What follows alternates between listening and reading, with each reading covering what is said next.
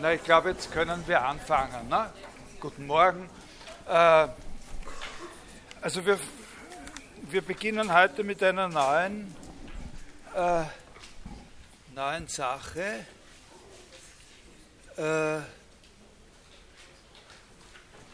aber vielleicht, äh, dass wir doch ein paar, äh, jetzt schauen wir, was das für ein Bild wird wahrscheinlich ein Blödsinn, aber dann drehen wir es gleich wieder ab. Ja.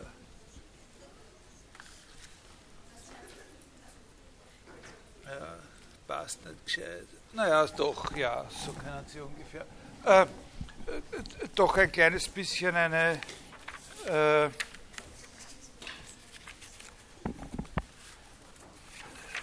eine Zusammenfassung, nicht? Also äh, auch ein bisschen kritisch betrachtet. Äh,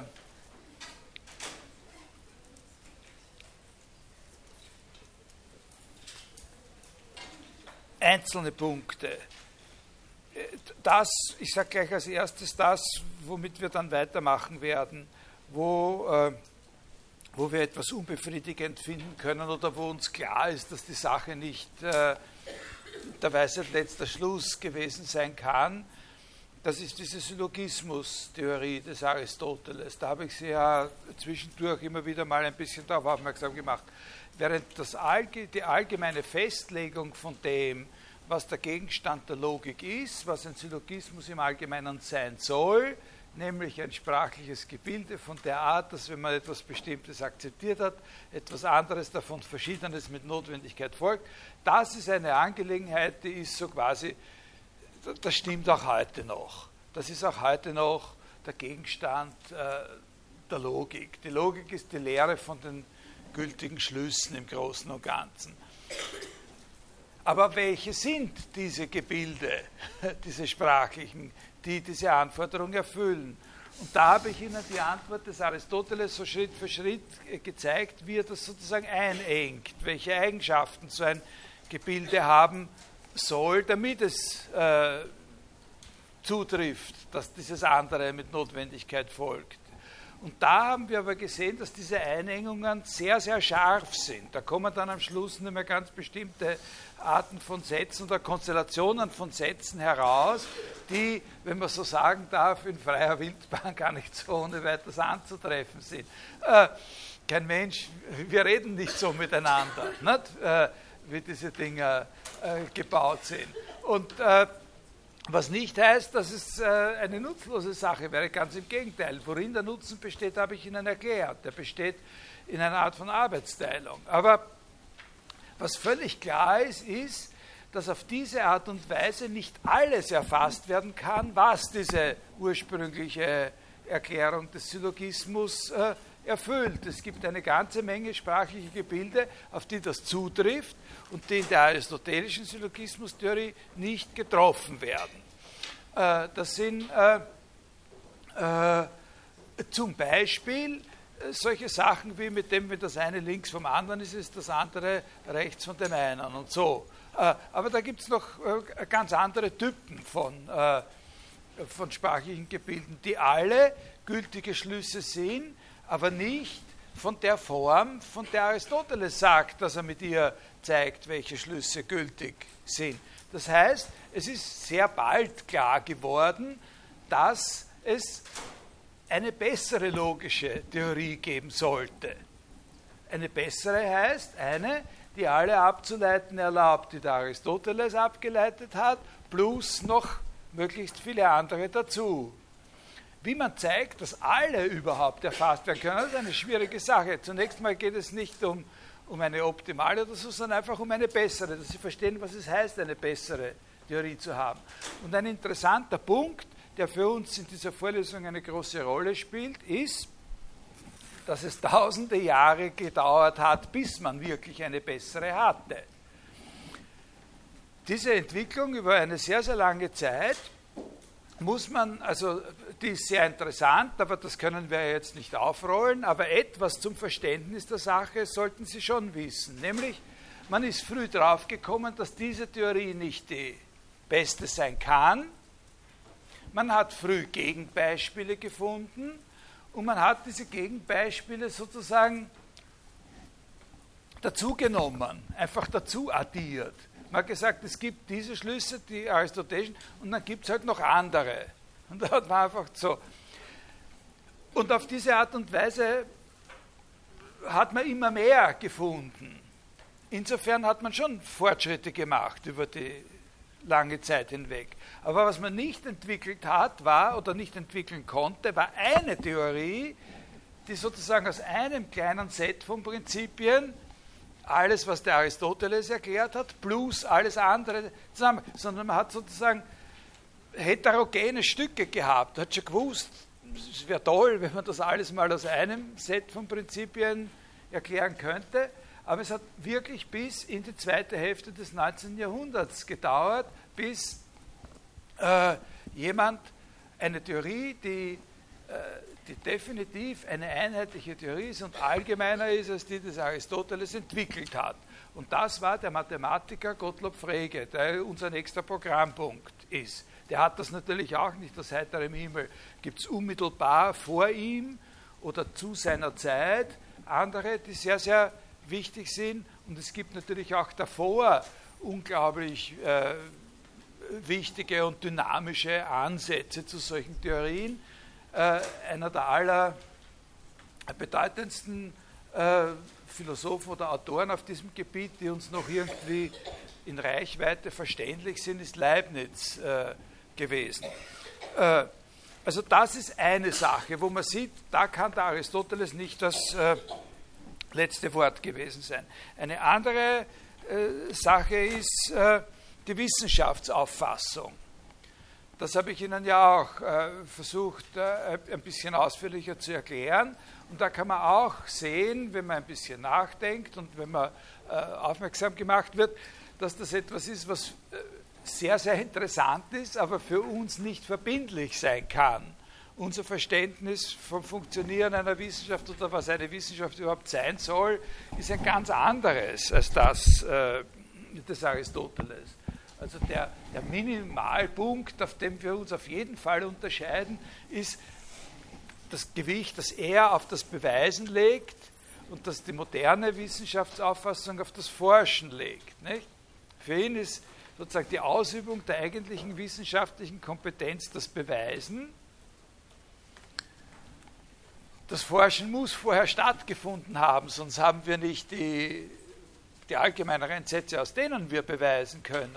Aber die eigentliche Kompetenz ist das Beweisen, während wir das heute so sehen oder seit langem schon so sehen, äh, spätestens seit dem 17. Jahrhundert so sehen, dass äh, das Beweisen eigentlich, wenn man mal die Grundbegriffe, wenn man verstanden hat, worauf etwas aufbaut, so quasi das Beweisen äh, nicht so eine dringende oder schwierige Sache ist. Die schwierige Sache ist herauszufinden, äh, was die Grundbegriffe sind, von denen her man etwas beweist. So suchen wir heute, wir suchen heute, man müsste jetzt in Anführungszeichen sagen, noch nach Grundbegriffen, von denen Aristoteles geglaubt hat, er hat sie schon und die werden sich nie ändern. Nicht? Zum Beispiel für das, was die Grundelemente oder die äh, der natürlichen Dinge sind oder sowas. Ne? Wird noch immer, wissen wir noch immer nicht. Und, und der hat geglaubt, vor so und so vielen tausend Jahren, er hat schon, das wird sich nie ändern. Ne? So sind wir in der Wissenschaft, ist, ist, die für uns die zentrale Kompetenz im, im das Forschen. Dann gibt es noch eine Sache, die ich nicht extra angesprochen habe unterwegs, aber, aber die sehr deutlich ist und die, ich Ihnen, die, die, die auch, also jetzt vielleicht nicht ein kritischer Punkt ist, gerade in dem Sinn, dass man sagen können, da fehlt uns was bei ihm, aber von der man sehen muss, dass es Alternativen dazu gibt. Das ist was Allgemeineres, nämlich, dass alles, was wir da so besprochen haben, was über diese Syllogismentheorie im engeren Sinn hinausgeht, nicht, das ist ja ein Bild von dem, was ich Ihnen am Anfang versprochen habe, so ein Gesamtkonzept von theoretischer Philosophie, in dem die Logik im, im Zentrum steht. Und ich habe Ihnen eben die verschiedenen Anschlüsse äh, gezeigt. Also zu, zu, der Logik das sind eben diese, diese drei Aspekte, die man daran unterscheiden kann an so einem Syllogismus bei ihm, dass es eben ein Schluss ist, dass äh, der Schluss aus Sätzen besteht und dass die Sätze wieder von der besonderen Art sind, dass es da diese zwei Termine gibt, die man dann als Begriffe ansprechen kann und nach Allgemeinheit ordnen kann in der Kategorienlehre. Und wie halt da die verschiedenen äh, äh, einzelnen Disziplinen dran äh, äh, angeknüpft werden können. Eben die Rhetorik, die Wissenschaft oder Wissenschaftstheorie. Topos ist auch noch so ein, äh, ein Begriff, der zur Rhetorik gehört. Und, äh, und über die Reflexion, über die, äh, über die Begriffe, über die Termini sind wir ja dann auf die Kategorienlehre und auf diese Existenzfragen äh, gekommen. Wenn man insbesondere bei diesem letzten Teil Ontologie äh, sich das ein bisschen von, aus der Distanz anschaut, dann kann man sehen, dass da eine Sache völlig unbefragt äh, angenommen wird und eigentlich für alles andere äh, eine Voraussetzung darstellt. Nämlich, dass alle diese theoretischen Begriffe, die er da entwickelt hat, Kategorie, Usia, erste Usia, zweite Usia, Form äh, und so weiter, dass alle diese Begriffe bei ihm eine Bedeutung haben, genau insofern, als sie etwas an einem einzelnen Ding sind. Die Form ist immer die Form eines einzelnen Dings, das, was primär existiert, ist ein einzelnes Ding äh, und so weiter. Also, dass das sozusagen etwas ist, was er im Grunde eigentlich kaum jemals thematisiert, äh, dass diese ganze Philosophie so, so eine vorphilosophische Annahme macht, in dem Sinn, jetzt ganz grob gesprochen, dass das, woraus die Welt besteht, eben einfach einzelne Dinge sind und alles andere, worüber wir uns sonst noch unterhalten wollen, sollten wir so erklären, dass wir sagen, welche Rolle es spielt bei der Beschreibung einzelner Dinge, bei der Beschreibung der Verhältnisse der einzelnen Dinge zueinander und so weiter. Das ist sozusagen, also am schärfsten kommt es natürlich zum Ausdruck in dieser, in, in dieser Auffassung, dass das, was primär existiert, eben einfach einzelne Dinge sind und alles, was sonst noch existiert, sich sozusagen ausweisen muss dadurch, dass es uns etwas über die einzelnen Dinge erklärt, was wir sonst nicht so ohne weiteres. Ne? Zum Beispiel, äh, jetzt ein, ein, ein Beispiel, das ich überhaupt nicht besprochen habe, aber in der Reflexion darüber, was ein Ort ist, die Antwort auf die Frage des Wo bei den Kategorien, nicht? Äh, da ist diese Reflexion total davon abhängig, dass er sagt, warum interessiert uns das überhaupt und warum soll das was sein? Sagt er, naja, weil wir ja von einzelnen Dingen und der Bewegung der einzelnen Dinge sprechen. Und die Bewegung der einzelnen Dinge können wir nicht anders erklären, als indem wir und so weiter. Das ist dann ein kompliziertes Argument, das ich Ihnen jetzt gar nicht, nicht einmal andeute oder so. Aber das läuft immer so. Jeder Begriff, der, der, der wichtig ist, der wird, von dem wird gezeigt, dass er genau deswegen wichtig ist, weil er eine Rolle dabei spielt, dass wir uns verständlich machen können, was mit den einzelnen Dingen los ist. Und wenn man das so erklärt, kommt einem das total natürlich vor und man kann das gar nicht anders sehen. Aber das sieht die neuzeitliche Philosophie total anders. Äh, das ist überhaupt nicht mehr verbindlich. Und, und, und das werden wir jetzt im nächsten Abschnitt sozusagen, oder in den nächsten zwei Abschnitten, die wir in der Vorlesung haben, uns ein bisschen, äh, ein bisschen verständlich, äh, äh, verständlich machen. Dazu, zu diesem Punkt gehört indirekt auch ein anderer, aber da sage ich jetzt fast gar nichts mehr, da lasse ich nur das Wort äh, sozusagen fallen, dass äh, eine Sache, über die wir nicht geredet haben bei Aristoteles, eine Sache, wo einem auffallen kann, dass das gar nicht vorgekommen ist. Wo man sich denkt, warum wird über das nicht geredet? Das ist die Erkenntnisseite. Über das Erkennen als solches, über die Erkenntnis. Also, wir haben über die Dinge was gehört und über die Sprache was gehört und über Logik was gehört, äh, aber von Erkenntnis haben wir eigentlich nichts äh, gehört. Ja? Das tue ich Ihnen jetzt in Bezug auf den Aristoteles gar nicht erklären, sondern das erkläre ich Ihnen dann vielleicht ein bisschen sozusagen von der Masche geseiten, wenn man auf Wienerisch sagt, wenn wir dort sind, worin dieses Interesse eigentlich besteht. Also von der positiven Seite her, dass man sich verständlich macht, wie es möglich ist, dass man das so quasi vergisst, ne? Dieses, äh, diese ganze Dimension. Hat er natürlich nicht vergessen. Die Sache, bei der wir äh, weitermachen wollen, ist eben das, was ich Ihnen als erstes äh, äh,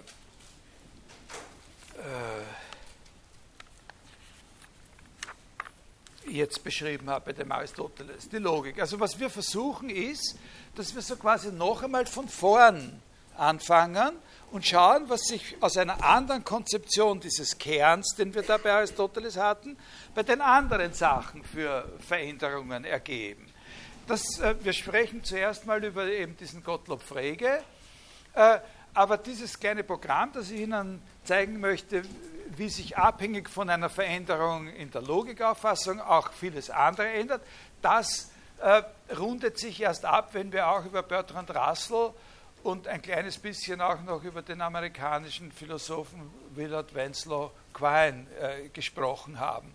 Äh, äh, dann rundet sich das ab. Das braucht insgesamt jetzt auch zweieinhalb, drei äh, Vorlesungen. Also dieser, äh, dieser Frege, äh, also der hat so zweite Hälfte 19. erstes Viertel 20. Jahrhundert gelebt, 1848 bis 1925 äh, ist, äh, wie soll man sagen, hat seine hat keine wirklich erfolgreiche oder sozusagen seiner eigentlichen Leistung entsprechende akademische Karriere äh, zusammengebracht. Ist eigentlich ein, ein Einzelgänger geblieben und an äh, den Universitäten, wo er war, sozusagen nicht wirklich.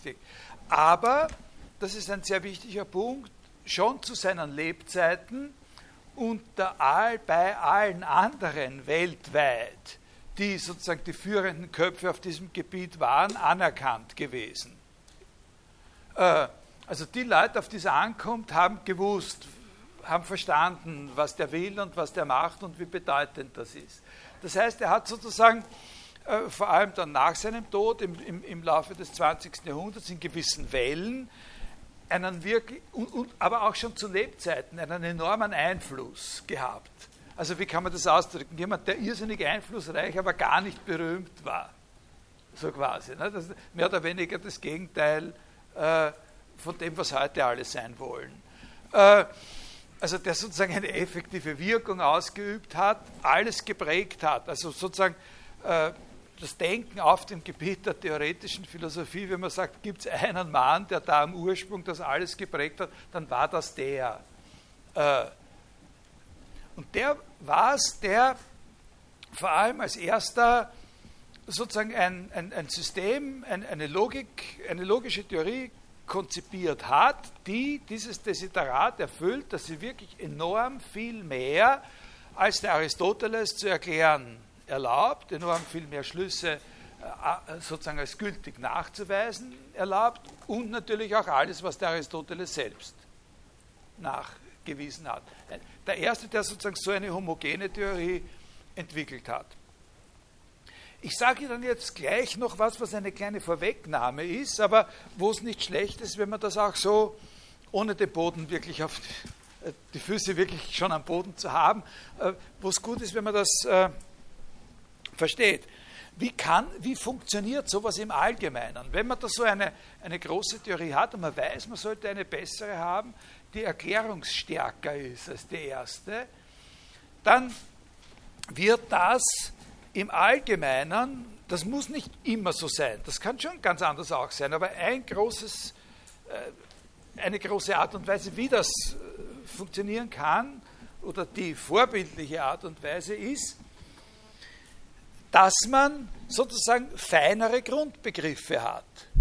Na? Ist Ihnen das verständlich? Also, dass eine Theorie wird stärker, wenn sie sozusagen elementarere Grundbegriffe hat. Äh, denken Sie sich vielleicht ein Beispiel, also äh, eine Veranschaulichung.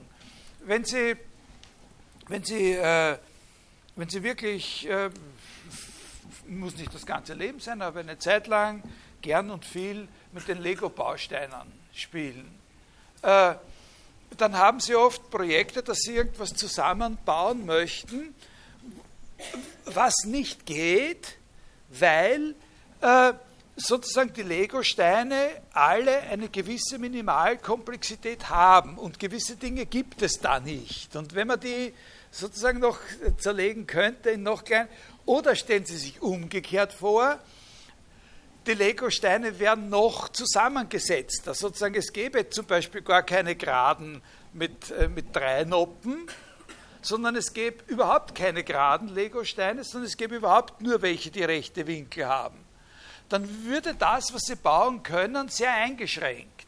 Verstehen Sie das? Ja, das verstehen Sie. Ne? Und so ist es da auch. Ja? Oder wenn zum Beispiel alle rund wären. Ne? Uns fehlen ja immer die Runden, wenn wir was bauen wollen. Die, die Kurven, ne? so die äh, abgerundete Ecken oder so. Äh, aber stellen Sie sich vor, sie wären alle rund. Nicht? Also, und, und, und, und, ein Desiderat wäre, könnte man Elemente haben, aus denen man sowohl was Rundes wie was Eckiges bauen kann. Also da, sehen Sie, da, sind Sie, da sind Sie schon bei einer philosophisch sehr interessanten Frage angelangt. Aber das verfolgen wir nicht weiter, sondern wir benutzen das nur als Analogie. Die Theorie wird stärker und erlaubt mehr sozusagen abzuleiten in dem Maß, wie sie sozusagen das, was die Grundlage ist, verfeinert hat. Ne? Weil man aus feineren, einfacheren, kleineren Elementen mehr Verschiedenes sozusagen zusammensetzen kann, beziehungsweise mehr Verschiedenes ableiten kann.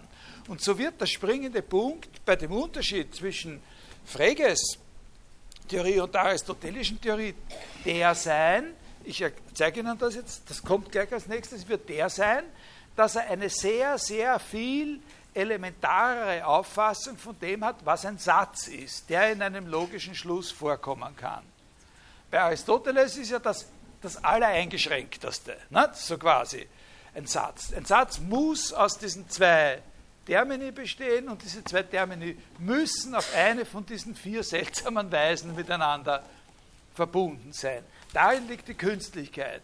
Und, und, und, und Frege hat sozusagen eine Vorstellung, von einem Satz, der in einem Schluss vorkommen kann, die viel, viel elementarer ist und die uns auch unserem natürlichen Verständnis viel einfacher erscheint. Also das erkennt man sofort.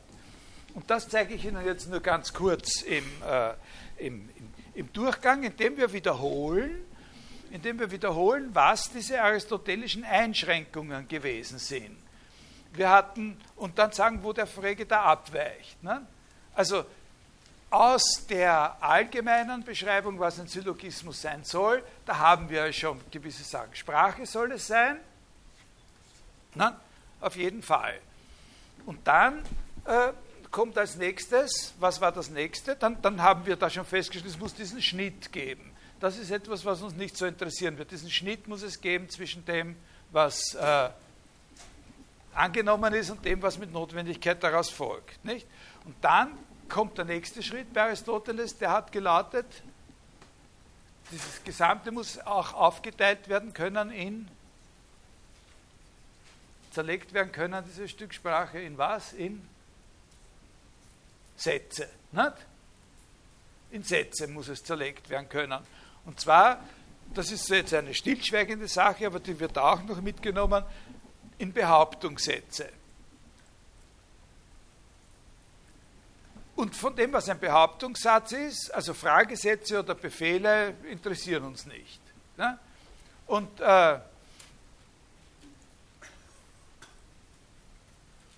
von dem, was Behauptungssatz ist, gibt es jetzt dann bei Aristoteles noch eine speziellere Ausformung oder daran gibt es noch eine speziellere Anforderung, nämlich ein Behauptungssatz muss von der Art sein, dass.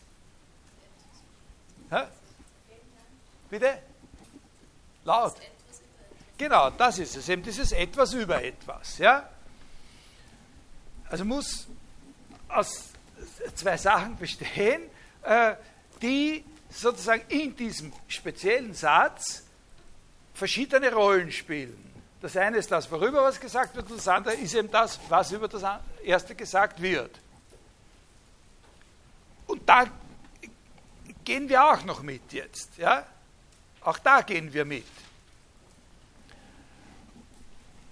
Und jetzt, mach, jetzt überspringen wir sozusagen, sehen wir nur von oben aus der Vogelperspektive, zwei, drei weitere Schritte des Aristoteles, nämlich dass er gesagt hat, und dieses etwas über etwas, das muss dann von dieser Form, von diesen A, E, I, O sein. Und dann müssen die in diese Figuren geordnet werden. Zwei Prämissen, eine Konklusion. Und aus dem, was er da über diese Figuren sagt, konnten wir dann entnehmen, dass, obwohl in jedem einzelnen Satz die Rollenverteilung zwischen den beiden Termini immer geklärt sein muss, jeweils an sich betrachtet diese Termini alle von der gleichen Natur sein müssen. Ne?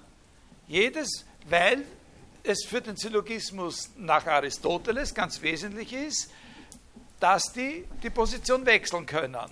In der einen Prämisse woanders stehen können als in der zweiten Prämisse und in der Konklusion vielleicht wo es in keiner Prämisse gestanden ist. Also das ist der wichtige Punkt. Ne?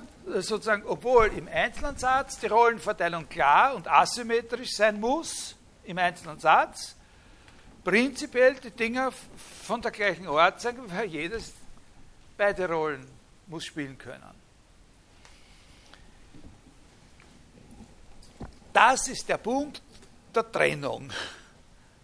Da hört sich die äh, Einigkeit auf zwischen Frege und Aristoteles. Ja? Also die, die Idee von Frege oder die, die Position von Frege ist die, das wird Ihnen jetzt, wenn, wenn, man sich mit dem Aristoteles angefreundet hat, kommt einem das dann sehr eigentümlich vor. Aber die Position von Frege ist die, diese Austauschbarkeit gibt es nicht. Wir setzen hier total auf das erste Prinzip, auf das etwas über etwas und sagen, das sind zwei verschiedene Arten von sprachlichen Ausdrücken. Es gibt zwei grundsätzlich verschiedene Arten von sprachlichen Ausdrücken. Die einen sind dazu da, festzuhalten, worüber wir etwas sagen wollen, und die anderen sind dazu da, darüber etwas zu sagen. Ja? Ist das, verstehen Sie das? Na, also der sagt, er, er, er bleibt bei Aristoteles mit dem etwas über etwas. Während Aristoteles aber sagt, das eine etwas und das andere etwas müssen im Prinzip trotzdem von der gleichen Natur sein, sagt Frege, die sind von ganz verschiedener Natur. Das eine ist eins, das bezeichnet nur Dinge, über die immer etwas gesagt wird. Und das andere ist eben das, was darüber gesagt wird. Ja, und die, die können nur eine Position jeweils innehaben. Es gibt bestimmte sprachliche Ausdrücke, mit denen deren Funktion, deren Leistung besteht darin, dass sie uns zeigen, worüber wir etwas sagen wollen. Und es gibt eine andere Art von sprachlichen Ausdrücke, mit denen sagen wir eben über die was. Ja? Das heißt, wenn man das jetzt an Wortarten festmachen wollen würde, könnte man sagen, das, was das Ding beschreibt, wäre ein Adjektiv und das, was beschrieben wird, sind quasi die Hauptwörter. Ja, das passt aber nicht. Aber, äh, aber, aber das ist der richtige Weg. Ne? sondern besser beschreibt man es eben, wenn man, wenn man so schnell eine intuitive, äh, einen intuitiven Zugang davon haben will, dann ist es so, dass die paradigmatischen Ausdrücke von der Art, wie wir das festhalten, worüber wir etwas sagen wollen, die Eigennamen sind. Genau das, was es im, im aristotelischen Syllogismus nicht gibt, eigentlich, was nicht vorkommen soll, weil die eben nicht vertauschbar sind. Also die sind die Eigennamen die Eigennamen. Es gibt die Namen, mit denen benennen wir das. Das Witz bei einem Namen ist, dass er eben den Gegenstand benennt, über den wir etwas sagen wollen. Und dann gibt es eine andere Art von sprachlichen Ausdrücken, die würden wir jetzt eher nennen mit einem Wort, das sozusagen jetzt, wo wir nicht klären wollen, äh, ob das in der Logik und in der Grammatik verschiedene Rollen spielt. Natürlich spielt es verschiedene Rollen. Die Prädikate, nicht? Das, was wir darüber sagen. Also der typische Satz, der, dem entspricht, ist, äh, der Heinrich ist groß. Na? Oder äh, die Tafel ist grün. Diese Tafel ist grün. Aber wir könnten jetzt, weil diese Tafel, da sehen Sie schon, der Ausdruck, diese Tafel kann dasselbe leisten wie ein Eigenname. Ne? Weil er identifiziert genau den einen Gegenstand, äh, über den wir etwas sagen wollen. Und daher können, ist es wurscht, ob wir sagen, diese Tafel, oder wenn wir uns darauf einigen, wir geben hier einen Namen, äh, Franz Ferdinand, äh, dann na, das können wir. Jemand, der jetzt nicht da war oder die Dings nicht hört, weiß das natürlich nicht oder so, aber egal. Ja, äh, ja? ist das? Während das mit den Hauptwörtern ist nicht so gut, weil die Hauptwörter eine entscheidende Rolle spielen bei der Bildung der Prädikate. Na? Also ein typisches Prädikat zum Beispiel wäre nicht nur in dem Sinn ist groß oder ist grün, sondern genauso gut äh, kann man sagen, äh, eben ein allgemeines Hauptwort, wie ist ein Haus? Ja, äh, Jasomirgottstraße 3 ist ein Haus. Also Jasomirgottstraße 3 ist dann quasi der Name von einer Sache äh, und jetzt wissen wir noch nicht genau. Und dann sagt einer, ist ein Haus, weil der andere geglaubt hat, es ist ein Heustadel. Äh, oder so. Äh, jetzt angeblich fangen wir ja an, Heustadeln auch in der Innenstadt. Oder so. ja, verstehen Sie? Daher ist das nicht. Das Prädikat ist sozusagen das, was darüber gesagt wird, ist ein Haus ist ein sowieso. Oder, also ist hier der Unterschied zwischen den Prädikaten, äh, zwischen den Hauptwörtern und den Adjektiven, der grammatische Unterschied, nicht so relevant. Der Unterschied ist der, den wir da im Sinn haben können, zwischen einem Typ von sprachlichen Ausdrücken, die identifizieren, worüber wir etwas sagen wollen, und dem anderen, mit denen transportieren wir das, was wir sagen wollen. Ja? Ist das äh, verstanden? Sie haben zwei Sachen, auf die man natürlich sofort stoßt, ist, das eine, was schon eingetreten ist, dass die Eigennamen sind paradigmatische solche, ja, solche Ausdrücke von dem ersten Typ. Aber sicher nicht die einzigen. Ne? Eben diese Tafel, aber auch so ein, so ein Ausdruck wie das da. In einem bestimmten Kontext, wo Sie es alle sehen können, ne? ist, ist das da sowas. Das da ist eine Schachtel. Ja? Oder was fallen Ihnen da noch für Ausdrücke ein? Ganz wichtige. Ich. Du. Ne? Du gehst mir auf die Nerven. so, ja. Äh, gehst mir auf die Nerven ist das, was über etwas gesagt wird, das Prädikat Du ist der Ausdruck, der den Gegenstand identifiziert. Sie sehen aber bei diesen Ausdrücken wie das da, diese Tafel, du, ich, da können Sie schon sehen, dass die nicht allein als sprachliche Ausdrücke den Gegenstand identifizieren, sondern da braucht man immer einen bestimmten Kontext dazu. Wer du ist, hängt einfach davon ab, wer da ist und wen ich gerade anschaut. Ne? So, ja? Äh, bei manchen Beispielen ist es gut, man schaut niemanden gerade an oder so. Äh, äh, und dann gibt es noch eine, einen Typ. Aber äh, den lassen wir vielleicht, äh, oder? Okay, ja. Also das ist ein, ein, ein, Vorblick ja, auf etwas, was uns noch, äh, Probleme, was eines der größten Probleme in der, in, der, in, in der Sprachphilosophie des 20. Jahrhunderts ausgelöst hat, das sind Ausdrücke, die mit einem Prädikat dadurch gebildet werden, dass man den bestimmten Artikel davor setzt. Der größte Betrüger aller Zeiten. Ja, das ist auch ein Ausdruck, der ja, äh, dazu dient, einen bestimmten nicht, Gegenstand festzuhalten. Ob es gelingt, ist eine andere Frage, aber der sozusagen einer dient einen bestimmten Gegenstand und über den können wir dann sagen, hat nie einen Hut aufgesetzt. Das wäre dann das Prädikat. Aber auf das kommen wir noch, das, das ist ein ganz besonderes Problem. Das hat, die hätten wieder, die, sind, die funktionieren dann wieder situationsunabhängig, nicht? so wie die Eigennamen. Aber äh, wenn Sie verstehen wollen, also da, das ist sozusagen ein, ein, ein, damit haben wir uns mal ein bisschen eine Atmosphäre geschaffen. Ja? in Bezug auf den Aristoteles. Aber Frege selbst hat seine äh, Theorie nicht so entwickelt, dass er gesagt hat, schauen wir uns mal an, was der Aristoteles sagt und schauen wir, wo, wo der Platz ist, dass man von ihm abweicht.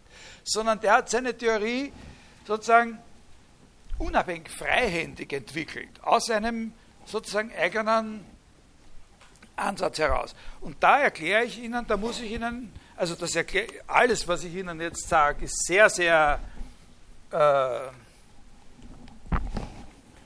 flüchtig äh, ja, oder so. Aber ich hoffe eben, dass, äh, dass man die wichtigen Konturen erkennen kann. Sein Ziel war, sozusagen völlig selbstständig und unabhängig von allem, was bisher da war, eine neue Grundlage zu schaffen für die Logik. Und nicht nur sozusagen das Maschinchen, das jetzt schon existiert, anzuschauen und zu schauen, welche Teile könnten wir da austauschen oder so, sondern die Maschine wegräumen und was ganz was Neues machen. Äh, er hat eine, eine Schrift äh, im Jahre 1879 hat er eine Schrift, äh, hat er etwas publiziert, das ist eine dünne eine dünne Abhandlung, das heißt Begriffsschrift. Und im Untertitel eine der arithmetischen nachgebildete Formelsprache des reinen Denkens. Ja? Ich, vielleicht lese ich Ihnen eine Passage vor, eine ganz kurze aus dieser, aus dieser Sache. Äh, Sie haben einen Text, den Sie lesen müssen. Ne? Der heißt Über Sinn und Bedeutung. Ich weiß nicht, ob wir über den heute schon ein bisschen reden werden, aber über den reden wir. Und bei der Gelegenheit werde ich Ihnen auch sagen, was es ist von diesem Text, was Sie äh, unbedingt lesen müssen. Heute beschäftigen wir uns mit einem anderen Aufsatz, der ähnlich äh, wichtig ist, oder sagen wir im Hintergrund ein anderer Aufsatz, der mindestens genauso wichtig ist. Äh, der trägt den Titel äh, äh, Funktion und Begriff. Äh, da lese ich Ihnen also den Gedankengang äh, von diesem Aufsatz. Das ist das Zentrale, was ich heute bespreche oder, oder worüber ich, was ich heute besprechen möchte.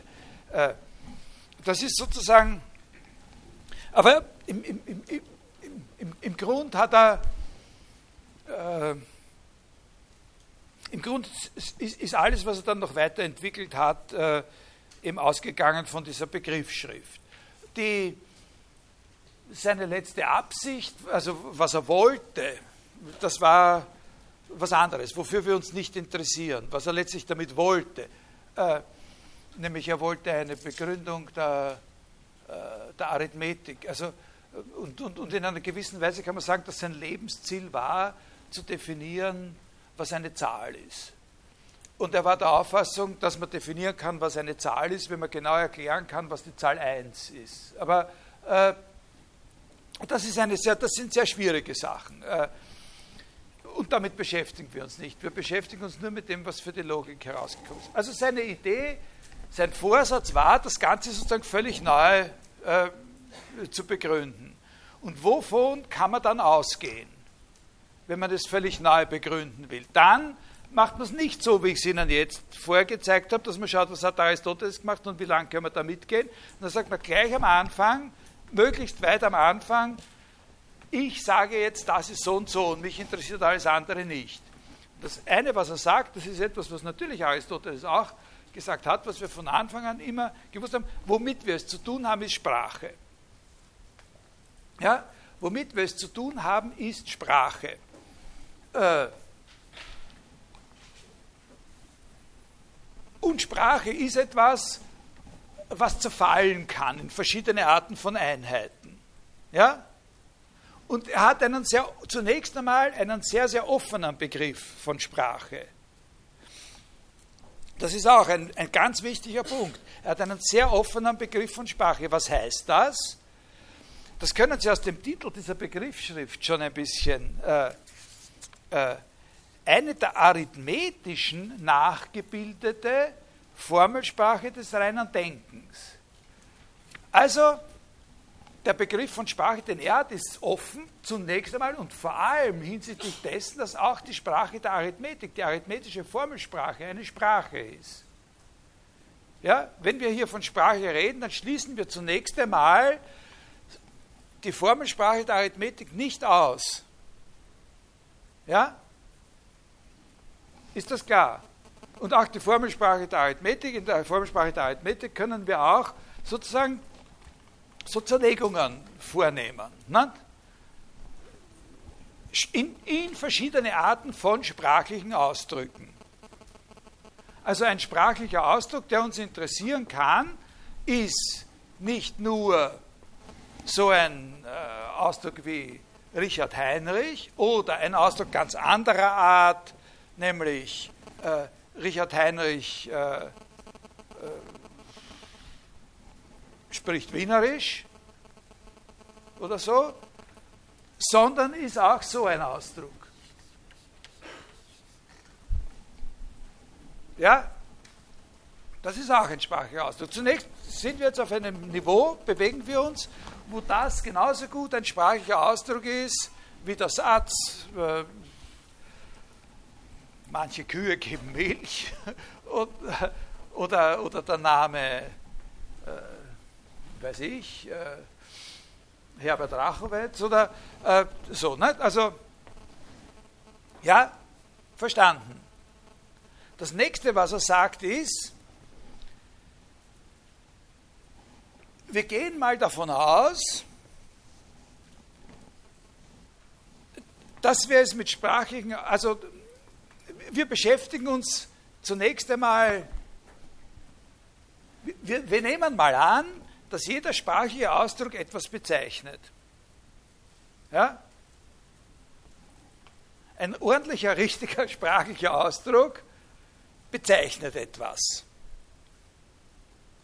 Das ist, das ist schon eine Sache, wo man, ähm, wo man nachdenken und sozusagen Skrupel haben könnte die lassen wir jetzt mal beiseite, dieses Skrupel, und schauen uns und, und, und schauen nur Fälle an, wo das völlig klar ist. Also der sprachliche Ausdruck Richard Heinrich zum Beispiel ist ganz klar. Was bezeichnet der?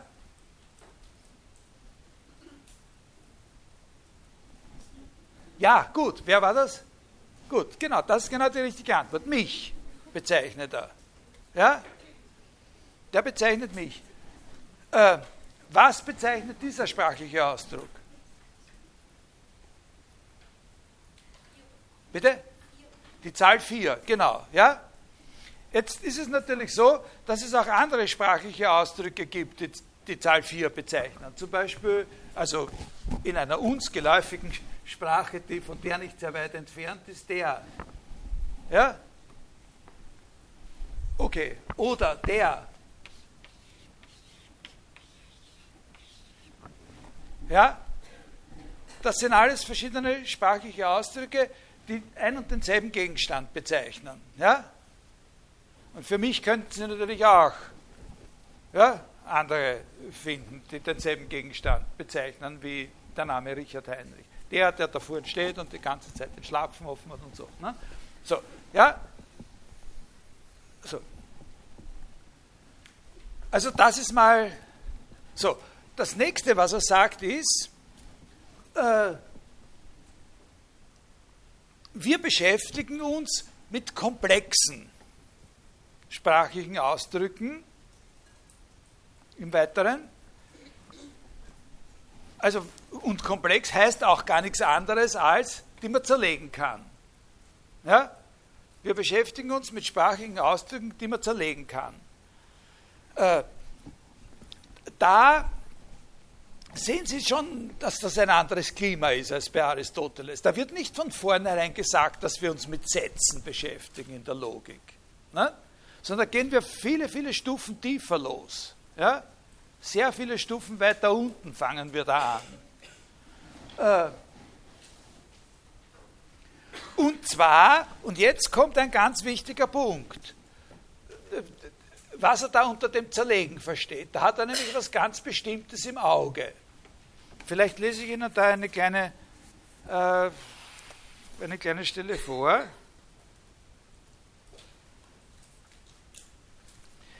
Denken wir den Umstand, dass Wasserstoffgas leichter als Kohlensäuregas ist, in unserer Formelsprache ausgedrückt, so können wir, also Wasserstoffgas ist leichter, Wasserstoff ist leichter als Kohlensäure. Ja? Wasserstoffgas ist leichter als Kohlensäuregas. Diesen Satz nehmen wir mal als sprachlichen Ausdruck. Und denken wir uns den Umstand, äh, in unserer Formelsprache ausgedrückt, so können wir an die Stelle des Zeichens für Wasserstoffgas das Zeichen für Sauerstoffgas oder für Stickstoffgas einsetzen. Also Wasserstoffgas ist leichter als Kohlensäuregas, zerlegen wir ja, in die zwei Teile Wasserstoffgas und den anderen Teil ist leichter als Kohlensäuregas. Ja? Und tun dort, wo Wasserstoffgas war, jetzt was anderes hin, nämlich Sauerstoffgas oder Stickstoffgas, sodass eben die Bezeichnung Stickstoffgas jetzt in die Rolle eintritt, in der vorher die Bezeichnung Wasserstoffgas war. Und dann setzt er sofort, indem man einen Ausdruck in dieser Weise veränderlich denkt und die Veränderung, also im Übergang von Wasserstoffgas ist leichter als Kohlensäuregas zu Stickstoffgas ist leichter als Kohlensäuregas, ist eben so eine Ersetzung, nicht? eine Zerlegung und Ersetzung. Wenn man das in dieser Weise veränderlich denkt, zerfällt derselbe in einen bleibenden Bestandteil, und das ist in unserem Fall dieses ist leichter als Kohlensäuregas ne? und einen veränderlichen Bestandteil. Also in einen bleibenden Bestandteil und in das Zeichen, welches durch andere ersetzbar gedacht wird und welches den Gegenstand bedeutet, der in diesen Beziehungen, nämlich leichter als Kohlensäuregas zu sein, sich befindet den ersten Bestandteil, den, der gleich bleibt, also das ist dieses ist leichter als Kohlensäuregas, nenne ich Funktion, den letzteren ihr Argument. Also wir haben sprachliche Ausdrücke und jetzt haben wir einen Satz gehabt, aber das sind auch sprachliche Ausdrücke. Die sprachlichen Ausdrücke sind komplex und wir denken sie als zerlegbar in zwei Teile, aber auf eine, man könnte sie auch anders zerlegen, aber in so einer Zerlegbarkeit in zwei Teile, dass wir einen gleichbleibenden Teil festhalten und einen anderen Teil als veränderlich denken. Und da hat er, bei dem Veränderlichen hat er einen im Auge, der uns, das geht schon ziemlich weit, der uns sagt, worüber wir da etwas sagen wollen. Äh, und also der ausgetauscht werden kann und den nennen wir das Argument und den anderen nennen wir Funktion.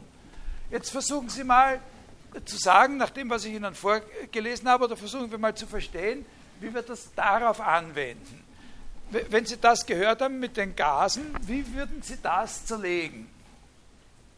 Wenn Sie das schon gehört haben. Wenn ich Ihnen das nicht vorgelesen hätte, hätte die Frage keinen Sinn. Aber äh, wie würden Sie dieses 2 plus 2 zerlegen?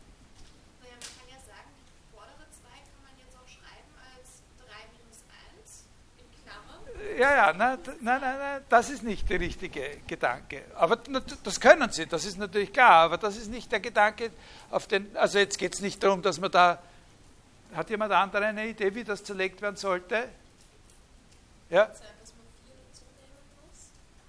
Na, vier ist das, was es bezeichnet. Wir wollen das, was wir da haben, in, in, das soll in zwei Teile zerlegt werden.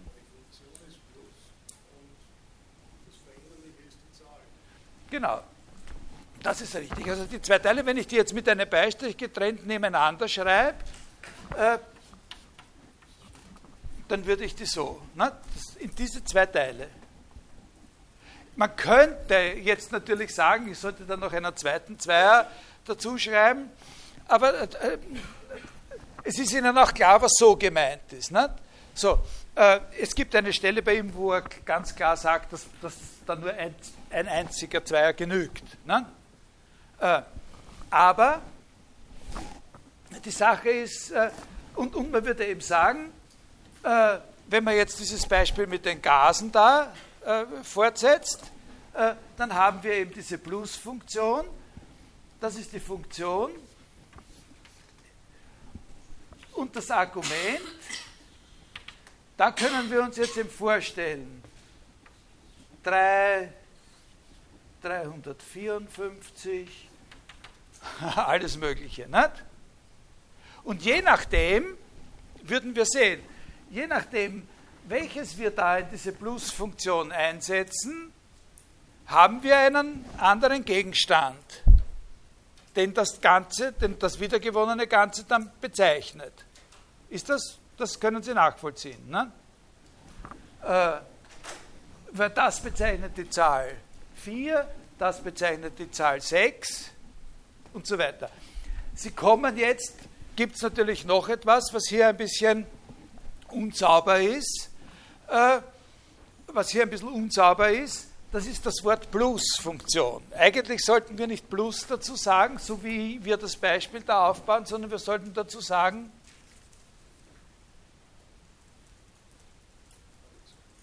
nein, nein, nein, was sollten wir sagen? So wie es hier gemeint ist.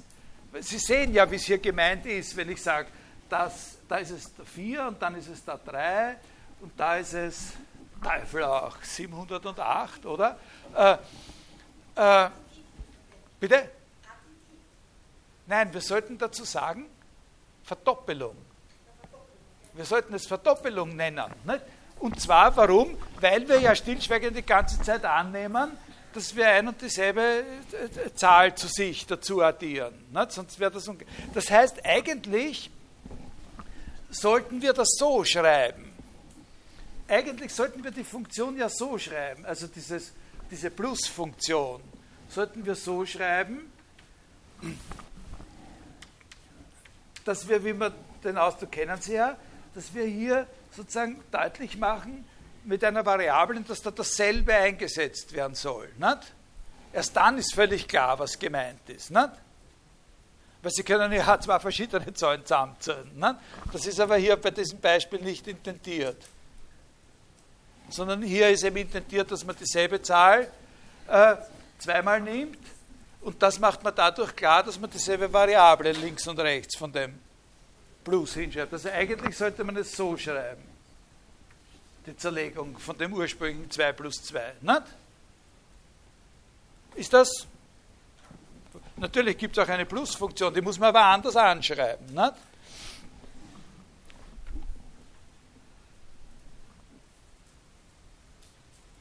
Ist das, ist das verstanden? Jetzt, dieser Unterschied.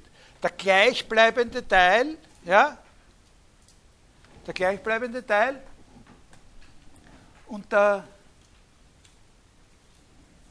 austauschbare Teil. Argument, das austauschbare, Funktion, das Gleichbleibende, die Verdoppelung, die Funktion der Verdoppelung.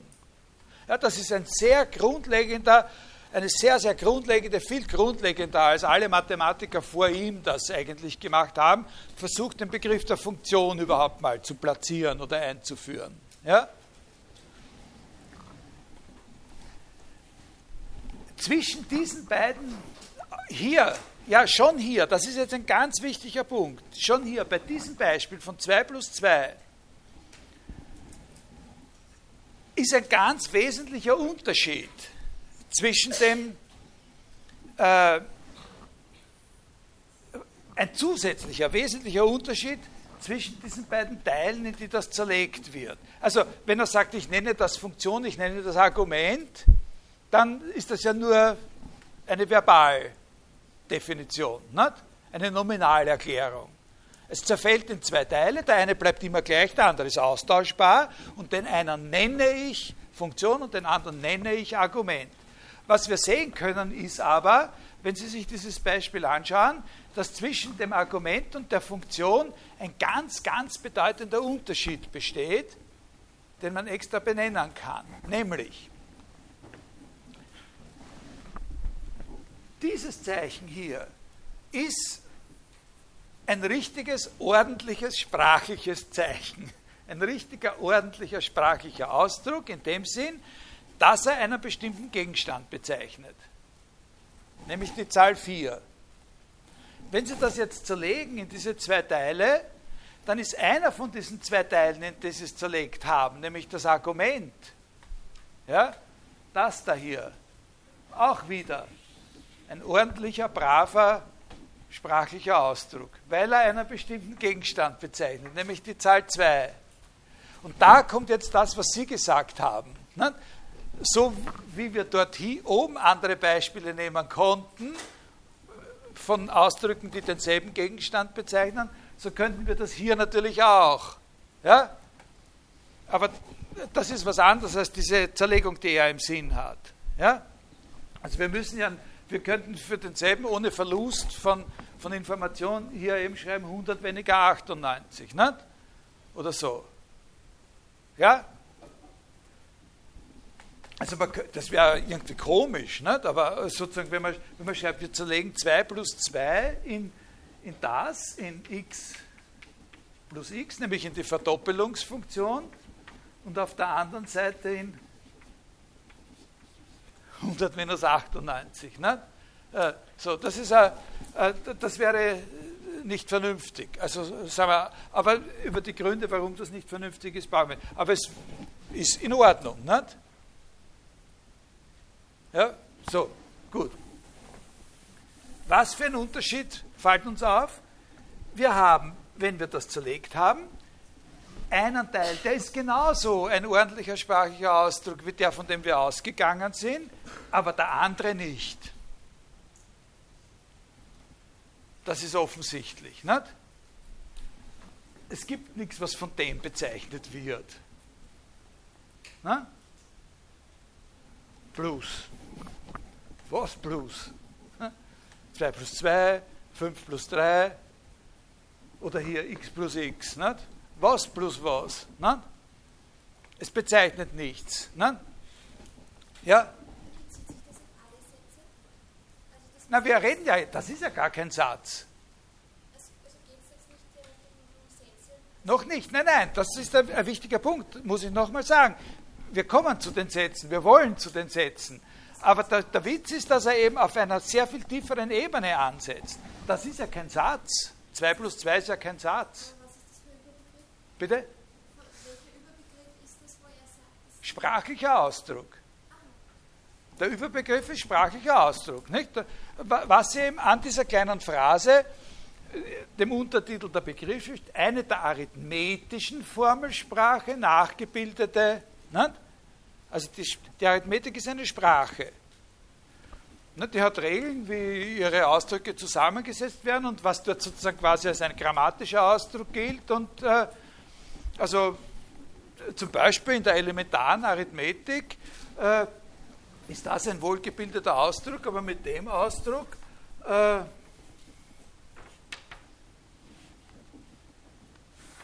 können Sie eigentlich nichts anfangen, oder? Oder? Hast nichts. Nicht? Und genauso kann man natürlich äh, in unserer Sprache Ausdrücke die nichts hassen. Nicht? So. Äh, also, Also das ist ein wichtiger Punkt, nicht? dass wir eben genau sehen, dass wir eben eine Ebene tiefer ansetzen. Also der eine Teil, diese Zerlegung ist von der Art, das ist der springende Punkt, diese Zerlegung ist von der Art, dass das unterhalb der Ebene der Sätze erklärt werden kann. Wo wir es noch gar nicht mit Sätzen zu tun haben, haben wir trotzdem schon diesen Unterschied von Funktion und Argument, der darin besteht, dass das Argument sozusagen ein ordentlicher sprachlicher Ausdruck ist, der selbstständig was bezeichnet, wenn das andere nichts bezeichnet. Die Funktion bezeichnet zumindest zunächst einmal nicht in demselben Sinne etwas wie der ganze Ausdruck, sondern wenn man erklären will, was sie ist, dann ist der richtige die, die richtige Formulierung dafür. Sie ist eigentlich nur das etwas, was verschiedene sprachliche Ausdrücke miteinander gemeinsam haben. Aber was sozusagen irgendwie äh, nicht selbstständig lebensfähig überbleibt, wenn man es zerlegt. Ne? Nur wenn man wieder ein, äh, ein Argument einsetzt, kann auch ein anderes sein, dann haut es wieder hin. Nicht? Dann hat man wieder was, was als Ganzes was bezeichnet. Dafür hat Frege einen Ausdruck gefunden, der enorm plastisch ist, der in einer gewissen Weise genial ist. Er ist zu genial eigentlich, weil er sozusagen das so schön erklärt, dass man glaubt, da ist gar kein Problem. Es ist aber natürlich ein Problem da. Er hat, den, er hat dafür den Ausdruck gefunden, dass er sagt, das zerfällt in einen selbstständigen und in einen ungesättigten Teil. Das ist eine Metapher, die natürlich aus der Chemie vor allem äh, kommt, in einen unvollständigen und ungesättigten Teil. In dem Moment, wo ein Argument eintritt, passt es wieder und wir haben wieder was, was was bezeichnet. Aber solange wir nur sowas hernehmen, wissen wir ja nicht, was davon bezeichnet wird. Ja? Ist das, haben Sie das verstanden? Äh, was Sie verstehen müssen, das Wichtige ist, dass wir jetzt noch nicht von Sätzen sprechen sondern wir sprechen von sprachlichen Gebilden, Zerlegbarkeit, Bezeichnung. Das sind die. Also wir, wir sind auf einer Ebene, wo das Verhältnis von, wo über das Verhältnis von Logik und Sprache noch nicht so viel ausgemacht ist, so quasi. Jetzt machen wir einen ganz, äh, einen nächsten wichtigen. Das sind alles schwierige Sachen, da kann man alles problematisieren und so. Aber ich hoffe halt, dass so wie ich Ihnen das erkläre, sie diese Grundzüge sich wirklich merken und auch verstehen können. Ja? Also gesättigt, ungesättigt hilft sehr, wenn man sich klar machen will, worum es da geht. So, jetzt zeige ich Ihnen ein Beispiel aus unserer gewöhnlichen Sprache, äh, das so funktioniert. Ja? Wie dieses 2 plus 2. Das ist ein Ausdruck von der Art, machen wir heute Anführungszeichen dazu, müssten wir nicht, und ich verwende Abkürzungen, weil ich nicht so gern äh, so viel schreibe und so. Äh, die Hauptstadt von Niederösterreich. Ja, können Sie lesen. Die Hauptstadt von Niederösterreich. Das ist so ein Ausdruck wie 2 plus 2. Das hat mit dem 2 plus 2 sehr viel gemeinsam. Nein? Es ist auch es bezeichnet auch einen bestimmten Gegenstand. Dieser Gegenstand ist von einer völlig anderen Natur und Art als die Zahl 4, aber äh, also man kann zum Beispiel, äh, man kann ihn zum Beispiel über die Autobahn erreichen, diesen Gegenstand, den das bezeichnet, äh, wenn man die Zahl 4 nicht über die Autobahn erreichen kann. Und, und so gibt es große Unterschiede aber etwas ist klar, das bezeichnet seinen Gegenstand auf genau dieselbe Art, wie das seinen Gegenstand bezeichnet. Ja? Und wir können hier im Grund äh, das Gleiche machen wie bei dem 2 plus 2. Ja? Wir zerlegen das. Wie würden wir das zerlegen? Also wir können es auf verschiedene Arten zerlegen, aber wir denken jetzt mal an die, die am naheliegendsten bei, bei dem 2 plus 2 ist. Dann zerlegen wir es in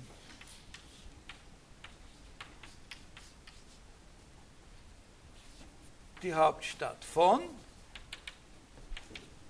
und der andere Teil ist Niederösterreich. Nicht? Und wenn wir jetzt äh, Niederösterreich äh, rausgenommen haben, dann sehen wir genau wieder, was wir vorher gesehen haben. Wir haben da einen Ausdruck, der bezeichnet einen bestimmten Gegenstand und wir haben bei der Zerlegung einen anderen Ausdruck, der einen bestimmten Gegenstand bezeichnet, nämlich dieser Ausdruck bezeichnet die Stadt St. Pölten und dieser Ausdruck bezeichnet das Land Niederösterreich. Und der zweite Teil, den wir bei der Zerlegung bekommen, der bezeichnet nichts. Die Hauptstadt von bezeichnet nichts, sondern wenn ich sage die Hauptstadt von, dann wird ja jeder von Ihnen eine Zehntelsekunde warten und dann sagen, no, wovon? Und dann, wenn ich es gesagt habe, weiß er erst, welcher Gegenstand bezeichnet wird. Also kann ich hier Steiermark herschreiben, die Hauptstadt von der Steiermark, und dann habe ich so wie bei dem Verdoppeln. Nicht? Dann habe ich wieder einen, einen tollen Ausdruck, der bezeichnet jetzt einen anderen Gegenstand. Aber ich habe die gleiche, die gleiche Funktion. Nicht? Klar? Also wir können jetzt, äh, wir könnten jetzt beginnen, schon langsam eine Tabelle zu basteln, äh, wo wir sozusagen je nach der Art von Gegenständen, mit denen wir es da zu tun haben, ja, verschiedene äh, Funktionen klassifizieren. Aber ich, das bringt nicht viel. Wir würden jetzt sagen, äh, Beispiele eben angeben. Wir haben gewisse Argumente und wir haben äh, Funktionen und wir können dann, das ist ein Wort, das Sie ja sowieso von selber damit assoziieren, mit dem Ganzen der Wert. Äh, das ist eben das, was, was der Ausdruck jeweils bezeichnet und könnten sagen, sowas wie Plus und als Argumente Zahlen und was davon bezeichnet wird, sind auch äh, wieder Zahlen. Dass diese Zeile eine Funktion wie die Plusfunktion, irgendeine Zahl, und als Wert haben wir wieder eine Zahl, das ist ja so quasi eine, eine Wunscherklärung von dem, wenn man sich fragt, was kann hier noch alles stehen, die Frage zu beantworten, was kann hier noch alles stehen, außer Plus, ist die Frage einer arithmetischen Theorie, ne? der Zahlentheorie. Das ist die Frage der Zahlentheorie. Was kann Number Theory, Arithmetik, Elementararithmetik? Ist die Beantwortung der Frage, was kann hier noch alles stehen? Was alles gibt uns für bestimmte Zahlen wieder andere Zahlen? Ne? Das ist klar. Und was wir mit dem Beispiel mit St. Pölten gehabt haben, das ist einfach mal jetzt ein Vorblick oder eine Vorerinnerung, wie man sagen könnte, dass man das eben verallgemeinern kann und für irgendwelche Gegenstände, nicht, Funktionen, die ihnen andere Gegenstände zuordnen. Das müssen aber nicht Gegenstände derselben Art sein. Jetzt. Nicht?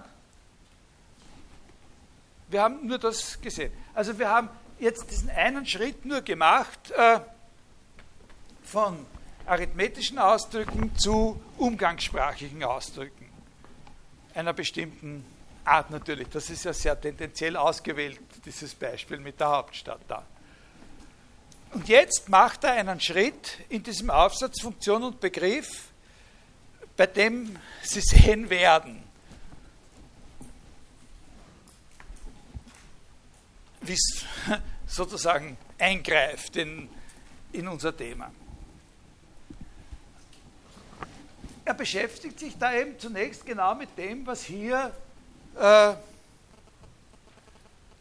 was hier gemeint ist, gibt nicht eine systematische Antwort. Eine systematische Antwort ist ein Lebensprojekt, die Begründung der Arithmetik. Das hat er auch nie wirklich, äh, ich erzähle Ihnen dann nochmal was äh, über den und über seine spätere Entwicklung, aber nicht jetzt. Äh, sondern da geht er so vor, dass er da ein paar Beispiele hat. Also auch das Mal nehmen, das Minus und so weiter. Ja? Das sind solche Funktionen. Ja? Und dann gibt es eine Stelle, wo er sagt, das ist in diesem Aufsatz Funktion und Begriff eine ganz entscheidende Stelle. Nehmen wir, also worum geht es da? Da geht es darum, dass man so ein Zeichen hat wie Plus, dann nimmt man noch andere Zeichen und dann erklärt man, wie man die gebraucht. Nicht? Und da gibt es eine Stelle, wo er Folgendes sagt. Ich nehme zu den Zeichen plus, minus und so weiter, die zur Bildung eines Funktionsausdrucks dienen, jetzt noch Zeichen hinzu wie ist gleich, ist kleiner als, ist größer als. Ja? Nehme ich noch dazu. Und bilde jetzt einen Funktionsausdruck ja, von zum Beispiel dieser Art. Ja? Das ist ein Funktionsausdruck. Äh, wenn ich mich entschlossen habe, das Gleichheitszeichen auch als ein funktionsbildendes Zeichen zu verwenden, dann ist das ein typischer Funktionsausdruck. Dann ist er von derselben Sorte wie das. Sie müssen das ja nur leicht abändern. Also wenn Sie, wenn Sie daraus eben nicht Verdoppelung machen, sondern Addition zu irgendwas Bestimmten, dann haben Sie zum Beispiel sowas. Das schaut eben schon ein bisschen ähnlicher. Nicht? x plus 5. Für verschiedene Argumente gibt es dann eben verschiedene Werte. Nicht? Wenn Sie bei x einsetzen, 3, dann kriegen Sie 8 und wenn Sie einsetzen 11, dann kriegen Sie 16 und so. Nicht? Und so würde das auch funktionieren. Schaut genauso aus. Sie haben hier diese leere Stelle, das Ganze ist was Ungesättigtes, weil was zum Quadrat, nicht? Ist ja die Frage, Sie wissen es ja noch nicht. Zum Quadrat ist 1. Na, was heißt zum Quadrat ist 1? Du hast was vergessen am Anfang, hättest gleich noch was sagen sollen. Ne? So, und jetzt? Also das ist ein unvollständiger Ausdruck. Der Einser ist ein der bezeichnet einen bestimmten Gegenstand, nicht? an sich, aber das interessiert uns jetzt nicht, sondern wir haben hier nur einen Funktionsausdruck und da gehört der Einser sozusagen als integrierender Teil dazu. Das Ganze soll ein Funktionsausdruck sein und jetzt ergänzen wir den eben. Nicht? Setzen wir Zahlen an die Argumentstelle und schauen dann, was da bezeichnet wird. Also unterschreibt er selber äh, folgende Reihe. Also da können wir jetzt einsetzen solche Zahlen wie minus 1, 0, 1, 5, 6 und von mir aus 113 oder sowas, geht sich nicht mehr aus. Ja? Und dann kriegen wir entsprechend eine Reihe von ordentlichen sprachlichen Ausdrücken, von denen jeder was bezeichnet. Nicht?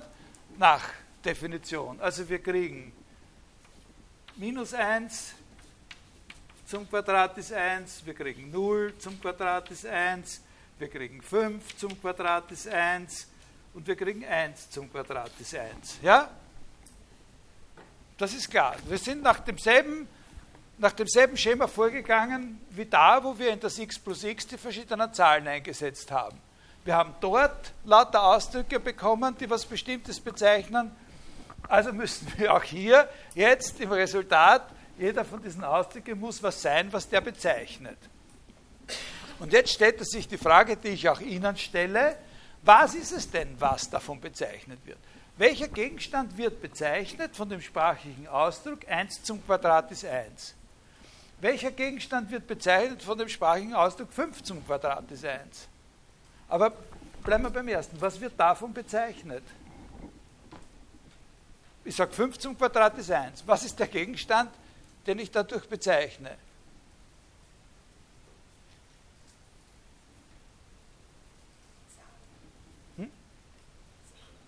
Also denn, das liegt nicht auf der Hand, das ist furchtbar. Ich,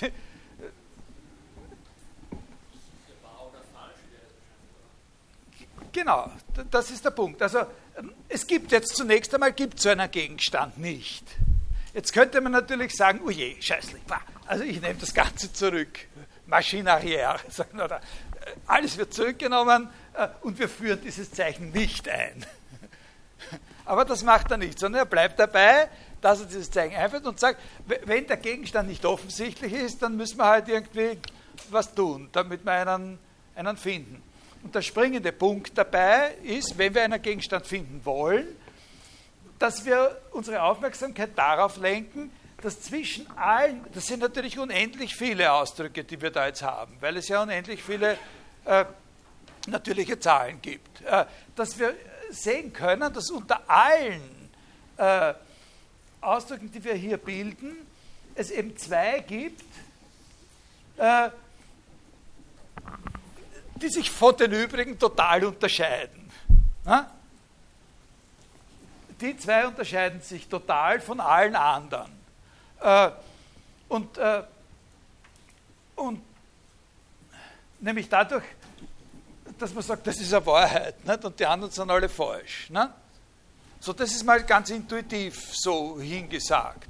Und da ist seine Idee die, dass er sagt, wenn ich darauf bestehen möchte, dass diese Ausdrücke alle äh, einen Gegenstand bezeichnen, wirklich ordentliche sprachliche Ausdrücke sind, dann sollte ich sagen, dass die zwei auf jeden Fall einen anderen Gegenstand bezeichnen als alle anderen.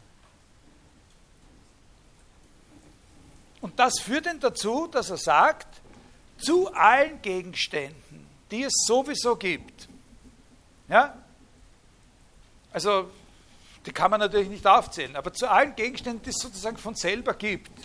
Meine Brille, Ihre Brille, äh, mein Auto, äh, die transzendentale Deduktion von Kant, von mir aus die Stadt St. Pölten, ein Tropfen Milch und so. Zu allen Gegenständen, die es sowieso gibt, gibt es noch zwei ganz besondere dazu.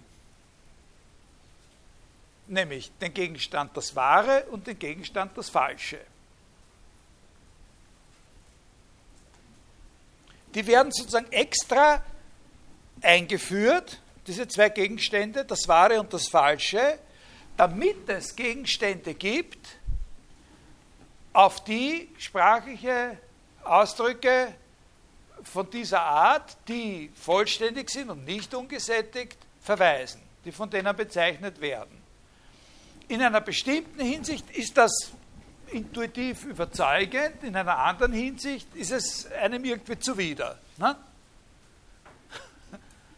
In einer gewissen Hinsicht ist es ganz klar, weil es, weil es eben den Unterschied schön widerspiegelt, der da tatsächlich besteht. Und, und bei den Ausdrücken, die wir an der Arithmetik mit dem Gleichheitszeichen bilden, ist es ja tatsächlich so, dass es sich eben entweder darum handelt, dass es stimmt oder dass es nicht stimmt. Das ist das Intuitive dran, das, was uns gefällt. Was uns nicht gefällt, nehme ich an, Ihnen auch nicht besonders gefällt, ist zu sagen, das Wahre ist ein Gegenstand. Na? Und das Falsche ist auch ein Gegenstand. Ja? Ist das? Aber das kommt daher, dass er darauf besteht, dass jedes gesättigte Sprachezeichen etwas hat, was es bezeichnet. Ja? Bitte? Wie definiert er dann den Gegenstand selber? Nein, nein, das, das sagt er selber mal. Was, was das Wort Gegenstand bedeutet, kann man nicht definieren. Was Gegenstand bedeutet, kann man nicht definieren. Da kann man nur eine Erklärung äh, dafür geben. Äh, äh, wie soll man sagen, das, was von einem vollständigen Zeichen bezeichnet wird. Aber das kann man nicht so ohne weiteres, sonst kann man das nicht definieren. Das ist ein Grundbegriff, was Gegenstand ist. Ist etwas, was selbstständig existieren kann. Ja? Okay, ist das? Nein? Na, äh, äh, das ist eine sehr schwierige Sache. Vielleicht können wir uns bei einer anderen Gelegenheit mal damit beschäftigen. Aber es ist ja ganz klar, äh, welche Art von Problem man da hat.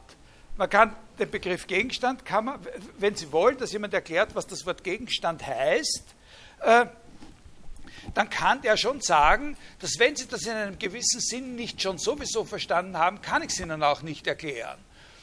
Zum Beispiel müssen Sie es verstanden haben in dem Sinn, dass Sie imstande sind, etwas festzuhalten, das ein und dasselbe, worüber wir reden. Wenn Sie mich fragen, wie ich Gegenstand definieren soll, dann müssen Sie annehmen, dass ich verstehe, was Sie mit dem Wort Gegenstand gemeint haben. Ja? Und zwar schon bevor ich. Sie können mich das gar nicht fragen, wenn Sie das nicht annehmen. Äh, jetzt unabhängig davon, das ist natürlich ein, ein, wie soll man sagen, also da ist was dahinter und zugleich ist es auch läppisch, ne, dieser Gedanke. Aber, aber sozusagen, was dahinter steht, ist, dass das Wort Gegenstand so eines ist, da muss man schon erklären, also da geht es nicht so sehr darum, dass man es definieren kann, sondern dass man irgendwie beschreiben kann, wie man es verwenden will. Ich kann, äh, gut, das führt uns jetzt ein bisschen ab, aber ich kann auch noch was dazu sagen dann. Okay, ich, ich versuche es Ihnen ganz schnell zu sagen. Wir werden ein bisschen über Kant reden und vielleicht können wir dann über diese Sache mit dem Gegenstand nochmal. Man kann sagen, man kann den Begriff Gegenstand mit verschiedenen Strengegraden sozusagen verwenden, auf, auf, auf was man sich davon einlässt. Und ein Minimum äh, ist, dass man sagt, der Gegenstand der Rede. Dass wir etwas festhalten können, äh, was in unserer Diskussion äh, sozusagen der Gegenstand ist, das, worüber wir reden, als dasselbe festhalten können. Ne? Das ist dann vage abgegrenzt gegen solche Begriffe wie Thema oder so. Aber worüber reden wir denn heute? Reden wir mal über Zahlen. Nicht? Dann haben wir einen Gegenstand. Und äh, und wenn Sie dann sagen, naja, meine, äh, wenn ich meine, also wir sagen, wir reden über Zahlen und Sie sagen dann, na, bei meinen ist das so, wenn ich sie in heißes Wasser gebe bei 100 Grad, äh, lösen sie sie eigentlich immer auf. Dann würde ich sagen, dann würden wir sagen, wir haben nicht denselben Gegenstand gehabt. Ne? Ja, ist das? Gut. Also da kann es sich aber darum, oder sagen Sie zum Beispiel so, denken wir uns einen Gegenstand aus. Ja? Ja? Denken wir uns alle einen aus. Nennen wir ihn Xaver. Ja? Und jetzt sage ich Ihnen, äh, der Xaver ist rund, ganz rund und hohl. Und äh, er ist überall gleich rund. Und dann werden Sie sagen, aha, er ist eine Kugel. Also äh, hohl und, und, und überall gleich rund ist eine Kugel. Genau. Und jetzt äh, sagen wir, machen wir da mal einen Durchmesser und so weiter, dann reden wir über diese, diese Sache. Und so. Dann haben wir einen erfundenen Gegenstand, diese bestimmte Kugel, den Xaver alle. Und, und trotzdem, an irgendwelchen Punkten könnte man dann unter Umständen merken, dass, dass, dass jemand das nicht ganz kapiert und hat den Gegenstand so quasi verloren. Aber das, das sind Gegenstände, die sind nur eingebildet. Nicht? Und es ist trotzdem ein Gegenstand. Und jetzt könnten Sie immer schärfere Anforderungen. Also Gegenstände, die zum Beispiel auch unabhängig davon existieren, dass wir sie uns einbilden. Oder der Unterschied zwischen dem Xaver zum Beispiel und gewissen geometrischen Objekten. Das ist ein großer Unterschied. Der Xaver ist eine völlig willkürliche Erfindung. Ja? Aber, aber wenn ich mal definiert habe, dass er eine Kugel ist oder so, dann gibt es gewisse Dinge, die, wenn Sie sich den die mal eingebildet haben, dann gibt es andere Dinge, die müssen sie sich einbilden. Auch wenn die Kugel nur eingebildet ist, muss sie, wenn sie eine Kugel ist, gewisse, ja, und so. Trotzdem existieren alle Kugeln in einer gewissen Weise immer nur in unserer Einbildung. Und dann können sie übergehen zu Gegenständen, die unabhängig von unserer Einbildung existieren und so weiter. Verstehen Sie ungefähr? Das kann man schon sagen. Aber, was, aber sozusagen eine Definition von Gegenstand ganz im Allgemeinen, das ist eine viel schwierigere. Ja? Haben Sie es ist das eine brave Antwort? Ja, gut. Äh, jetzt gehen wir zurück zu dem, äh, jetzt, aber in einer gewissen Weise müssen Sie verstehen, dass Gegenstand und vollständiges sprachliches Zeigen Wechselbegriffe sind. Nach seiner Auffassung ist es so, dass jedes vollständige gesättigte sprachliche Zeigen, zudem gibt es auch einen Gegenstand, den es bezeichnet. Ne? Und zu den Funktionen gibt es nicht so einen Gegenstand. Und jetzt haben wir eben weil wir eine zusätzliche Art von arithmetischen Funktionsausdrücken genommen haben, nämlich diese Gleichheitszeichen, uns gezwungen gesehen, weil uns intuitiv nichts zur Verfügung steht, was von denen bezeichnet würde, eben diese zwei Gegenstände dazu, so quasi zu erfinden. Äh, Frege sagt aber an einer Stelle auch einmal, no, das wäre da kein Problem, weil die kennt eh jeder. Also das ist ein bisschen, da kann man sich auch ein bisschen auf die Schaufel genommen fühlen, wenn man das liest, aber äh, gesehen hat es noch niemand. Aber ja, aber es hat was Intuitives, weil das eben der Unterschied ist. Die einen sind wahr, alle anderen sind falsch. Ja? Ist das ja? Okay, also wir hätten hier, wenn wir diese, wenn Sie sich, jetzt lösche ich das wieder weg mit dem x Quadrat ist 1, Wenn Sie nächstes Mal unbedingt darauf bestehen, schreibe ich es wieder hin. Jetzt können wir da eine dritte, äh, eine dritte Zeile hinzufügen, nämlich die darauf, ja?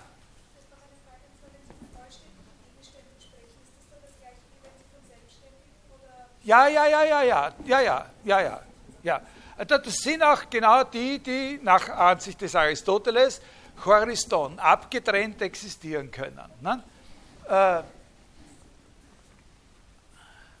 also paradigmatisch eben die Einzeldinge, wobei Einzelding und Allgemeinheit nicht dasselbe ist wie der Unterschied zwischen konkret und abstrakt.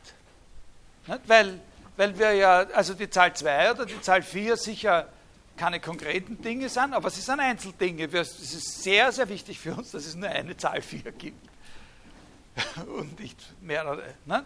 obwohl sie eine abstrakte Sache ist. Äh, und obwohl man sie natürlich mit verschiedenen Namen benennen kann. Aber alle diese Namen bezeichnen ein und dasselbe Ding. Äh, also es wäre sehr unangenehm, wenn zwischen 103 und 117 noch ein Vierer, eine Zahl 4 auftaucht. Ne? Okay. Äh, also da können wir jetzt eine zusätzliche Zeile hinzufügen, die dem Rechnung trägt, dass wir diese neuen Gegenstände haben. Nämlich wir haben jetzt Funktionen, die zum Beispiel mit dem Gleichheitszeichen gebildet werden, wo wir als Argumente Zahlen haben. Dann haben wir so eine Funktion, und als Wert haben wir aber entweder das Wahre oder das Falsche. Ne? Das sind eben genau diese sogenannten Gleichungen. Ne? Ist das verständlich? Und jetzt kommt ein ganz, ganz hochspringender Punkt. Ne? Jetzt sagt er, äußert er da mal so zwischendurch den Satz, der sprachliche Ausdruck einer Gleichung, der sprachliche Ausdruck für sowas ich würde lieber sagen, der umgangssprachliche Ausdruck für sowas, weil das ist ja eigentlich schon Sprache, wie wir am Anfang gesagt haben. Der umgangssprachliche Ausdruck für diese Art von Funktionen ist ein Behauptungssatz. Und das entspricht ja auch unserer Intuition. Das Problem mit dem 5 Quadrat ist 1 oder auch mit dem 1 Quadrat ist 1 ist ja genau das, dass das eben ein, ein Satz. Wir haben das Gefühl, das ist ein Satz. Ne? Und der Satz bezeichnet ja nicht in dem Sinn wie ein Namen was. Aber Frege sagt, oh ja, Musa. Und wenn das nicht auf der Hand liegt, dann erfinde ich es dazu. Dann gebe ich es ihm dazu, nämlich als das Wahre und das Falsche. Weil alle Sätze entweder wahr oder falsch sind. Na? Ja, ist das auch, das ist auch verständlich. Etwas, was er nicht hinzuschreibt dort an der Stelle, aber was er sich gedacht hat oder wo man annehmen kann, dass er sich gedacht hat, ist die Umkehrung. Nämlich nicht nur der sprachliche Ausdruck einer Gleichung ist ein Behauptungssatz, sondern die Umkehrung, alle Behauptungssätze sind von der Art der Gleichungen. Jetzt kommen wir sozusagen auf die nächste Stufe seiner Grundlegung. Behauptungssätze sind von der Art der Gleichungen. Und jetzt kommen zu unseren Beispielen solche Beispiele dazu wie Richard Heinrich, die Funktion ist kurzsichtig, ist KS und das Wert das Wahre oder das Falsche. Ja? Ja? Wenn, das spricht er nicht aus, aber er, er benutzt es. Das ist sozusagen der Spirit der Sache, dass man tatsächlich alle Behauptungssätze so verstehen kann wie Gleichungen.